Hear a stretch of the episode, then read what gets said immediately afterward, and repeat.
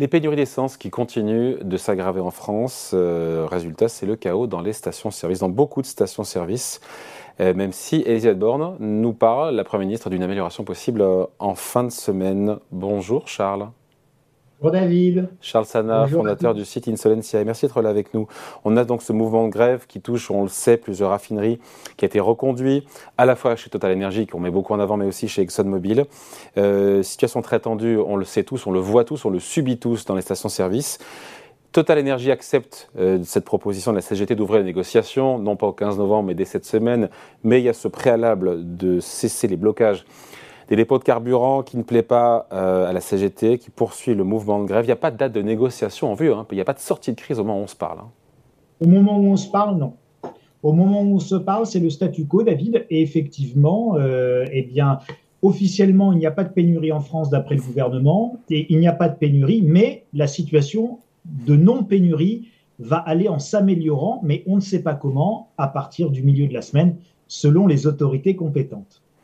Voilà. Non, mais on, se dit quoi? On se dit qu'à tout moment, encore une fois, tout ça peut se, peut se débloquer, même si on n'en prend pas le, chemin, sachant que euh, là, on reste sur l'économie aussi. Il y a des demandes de hausse de salaire de 10% euh, de la part des, syndicats, encore une fois, CGT et FO. 7% pour euh, compenser l'inflation et 3% pour une, comme une participation au, bon résultat des pétroliers. Ça fait 150 millions d'euros que les syndicats demandent à Total Energy face à 18 milliards d'euros de profit. On se dit qu'effectivement, il n'y a pas de raison que ça ne passe pas, non? Alors si, il y a une énorme raison pour que ça passe pas et je vous propose qu'on commence à prendre un petit peu de la hauteur et qu'on commence à regarder plus loin devant nous. Alors effectivement, il y a ce mouvement de grève, il est pénible, on n'en a pas, euh, on n'a pas d'essence dans, nos stations-service, on est obligé de faire de la queue, c'est agaçant, c'est anxiogène, c'est tout ce que vous voulez. Mais en fait, tout ça préfigure le monde qui arrive. Alors le monde qui arrive, c'est un monde euh, où on interdit la voiture thermique en 2035 si on interdit la voiture thermique en 2035, on arrête déjà d'investir dans les moteurs thermiques. Mais on arrête également d'investir dans les capacités de raffinage. On arrête d'investir dans les capacités de transport euh, d'un carburant qu'on n'utilisera plus dans 10 ans. Qu'est-ce que je veux essayer de vous expliquer? Je veux essayer de vous expliquer que euh, si vous augmentez aujourd'hui euh, de manière significative les gens de la branche pétrole, vous augmentez significativement le coût des licenciements dans 5 ans, dans 6 ans, dans 7 ans, parce que vous allez devoir progressivement redimensionner vos capacités industrielles autour des carburants fossiles et des carburants classiques, puisque le moteur à explosion sera interdit dans 10 ans. Donc je vais commencer par vendre de moins en moins de voitures à essence, enfin à carburant. Euh, je vais vendre de plus en plus de voitures électriques. Si ce n'est pas des voitures électriques, ce sera des voitures à hydrogène. Et puis si c'est ni l'électrique ni l'hydrogène, eh ben, ce sera la calèche, peu importe. Mais je suis condamné à vendre de moins en moins de carburant. Donc, l'une des grandes problématiques du secteur de l'énergie, quand vous vous situez euh, du point de vue des directions, c'est évidemment de maîtriser l'évolution de la masse salariale de gens dont ils n'auront plus besoin et de capacités de production dont ils n'auront plus besoin à très brève échéance. Donc, c'est une immense mutation qui arrive. Les directions le savent, mais les syndicats le savent aussi.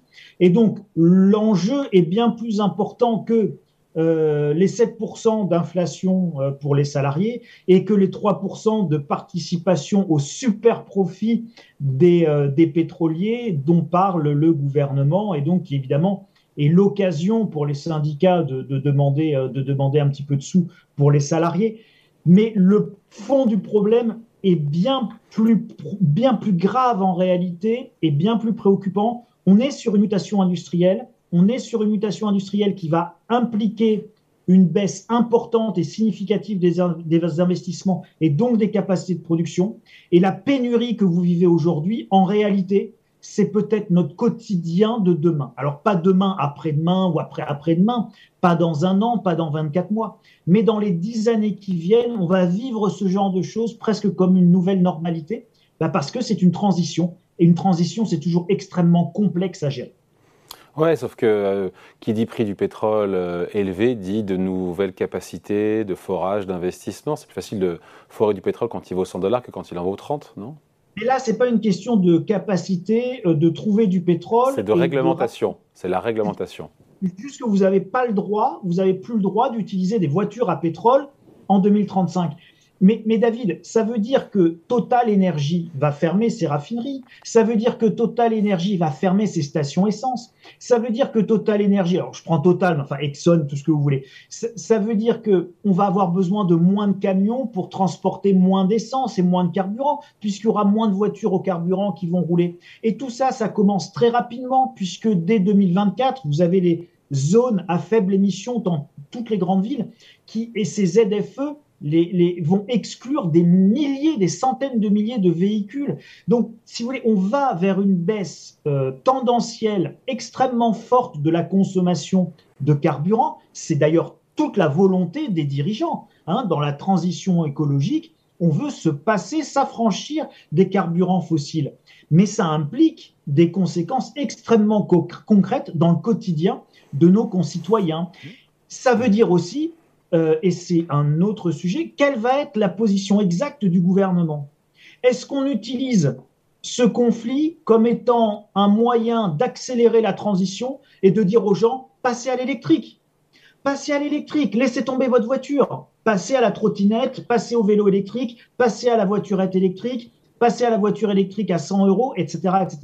Est-ce qu'on utilise ce conflit et cette pénurie comme un accélérateur de mutation? Ou est-ce qu'on le traite comme un conflit social classique où on dit non, non, non, non, non, nous, le gouvernement, on veut absolument que les syndicats trouvent un accord et que la direction vous cédie un peu. C'est pas évident qu'il n'y ait pas une forme de tentation d'utiliser aussi ce conflit comme un moyen d'accélérer la transition énergétique.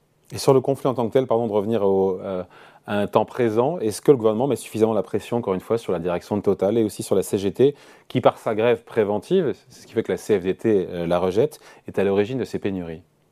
Eh bien, écoutez, je, je, votre question, elle est très juste et la réponse, elle est, elle est, elle est pas aussi simple euh, ou aussi facile que, que, que peut l'impliquer la question, parce qu'encore une fois, ça nous renvoie à qu'est-ce que le gouvernement a dans la tête.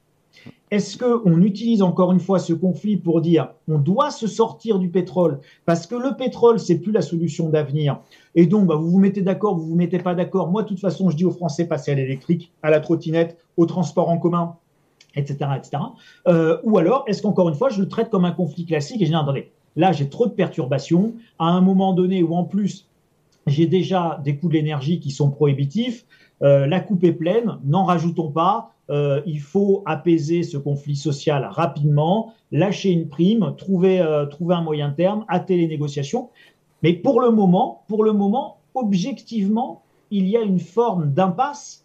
Et là, toujours dans le temps présent, par contre, David, parce que vous avez raison de nous ramener dans le temps présent, euh, c'est aussi la porte ouverte à des revendications salariales dans tous les secteurs. Donc si on cède tout de suite dans le secteur de l'énergie et qu'on file 10% à tout le monde, on a bah, effectivement les gars, il y a 10% d'inflation, donc on vous augmente de 10%. Bah, à la SNCF, ils vont demander la même chose. Euh, à la RATP, ils vont demander la même chose. Et puis bah, la CGT, dans toutes les branches, elle va demander ses 10%. Et puis euh, il y a la réforme des retraites qui se profile euh, rapidement, et donc de nouveaux conflits sociaux à venir. Bref, tout ça est à voir dans un contexte quand même un petit peu plus large que juste le conflit là maintenant tout de suite. Il n'est pas évident, évident que tous les acteurs aient finalement si intérêt que ça à céder et à apaiser ce conflit. Donc, est-ce qu'il pourrait durer? Potentiellement, il y a des facteurs qui peuvent permettre de le penser. Ça ne veut pas dire que ça va durer, mais potentiellement, on peut imaginer tout à fait des scénarios qui nous permettent de dire oui, il pourrait durer ce conflit. Bon, après, il y a aussi euh, ce que peuvent faire les pétroliers et les pouvoirs publics pour limiter les, dégâts. On parle de détourner les carburants vers les zones les plus touchées, d'augmenter nos importations, de faire appel à ce qu'on appelle les réserves stratégiques de l'État. Est-ce que ça peut aider? Ben, Ça peut aider à rendre supportable le, la situation et en faire en sorte que finalement, ben, tout le monde ait ses 20 litres d'essence toutes les 48 heures euh, pour, pouvoir, euh, pour pouvoir continuer à aller travailler et perturber le moins possible l'activité économique. De toute façon, on en arrivera encore une fois, euh, bah, c'est un petit peu ce qu'on avait vu au Sri Lanka avec le QR code permettant, euh, euh, bah, c'était une forme de finalement de, de, ticket de rationnement moderne sur, sur smartphone. Et puis vous montriez votre QR code, et puis vous aviez droit à 20 litres par jour ou par semaine, ou voilà. Bon, eh bien, on peut arriver effectivement aussi à ça pour le rendre supportable et pour maintenir maintenir un fonctionnement de la société pour les usages prioritaire, on a déjà connu ça, c'est essentiel ou c'est pas essentiel. Vous êtes commerce essentiel ou pas commerce essentiel. Vous pouvez être ouvert ou vous êtes fermé. Vous pouvez avoir de l'essence ou vous ne pouvez pas en avoir. La question est de savoir, c'est est-ce que le gouvernement et les pétroliers et le système économique, on va même dire, est-ce que le gouvernement et le patronat sont prêts pour éviter les effets de second tour de l'inflation à assumer un conflit social dur pour empêcher des augmentations significatives Je pense que la réponse est oui. Donc, je pense qu'on va aller vers une forme, de toute façon, ben, on va s'organiser et les pouvoirs publics vont essayer d'organiser euh, les choses pour qu'elles soient le moins pénibles possible, mais comme tout problème, ce sera de toute façon pénible. Allez, merci beaucoup. Point de vue signé Charles Sana pour le site Insolentiae. Merci Charles, bonne journée. David, merci à tous.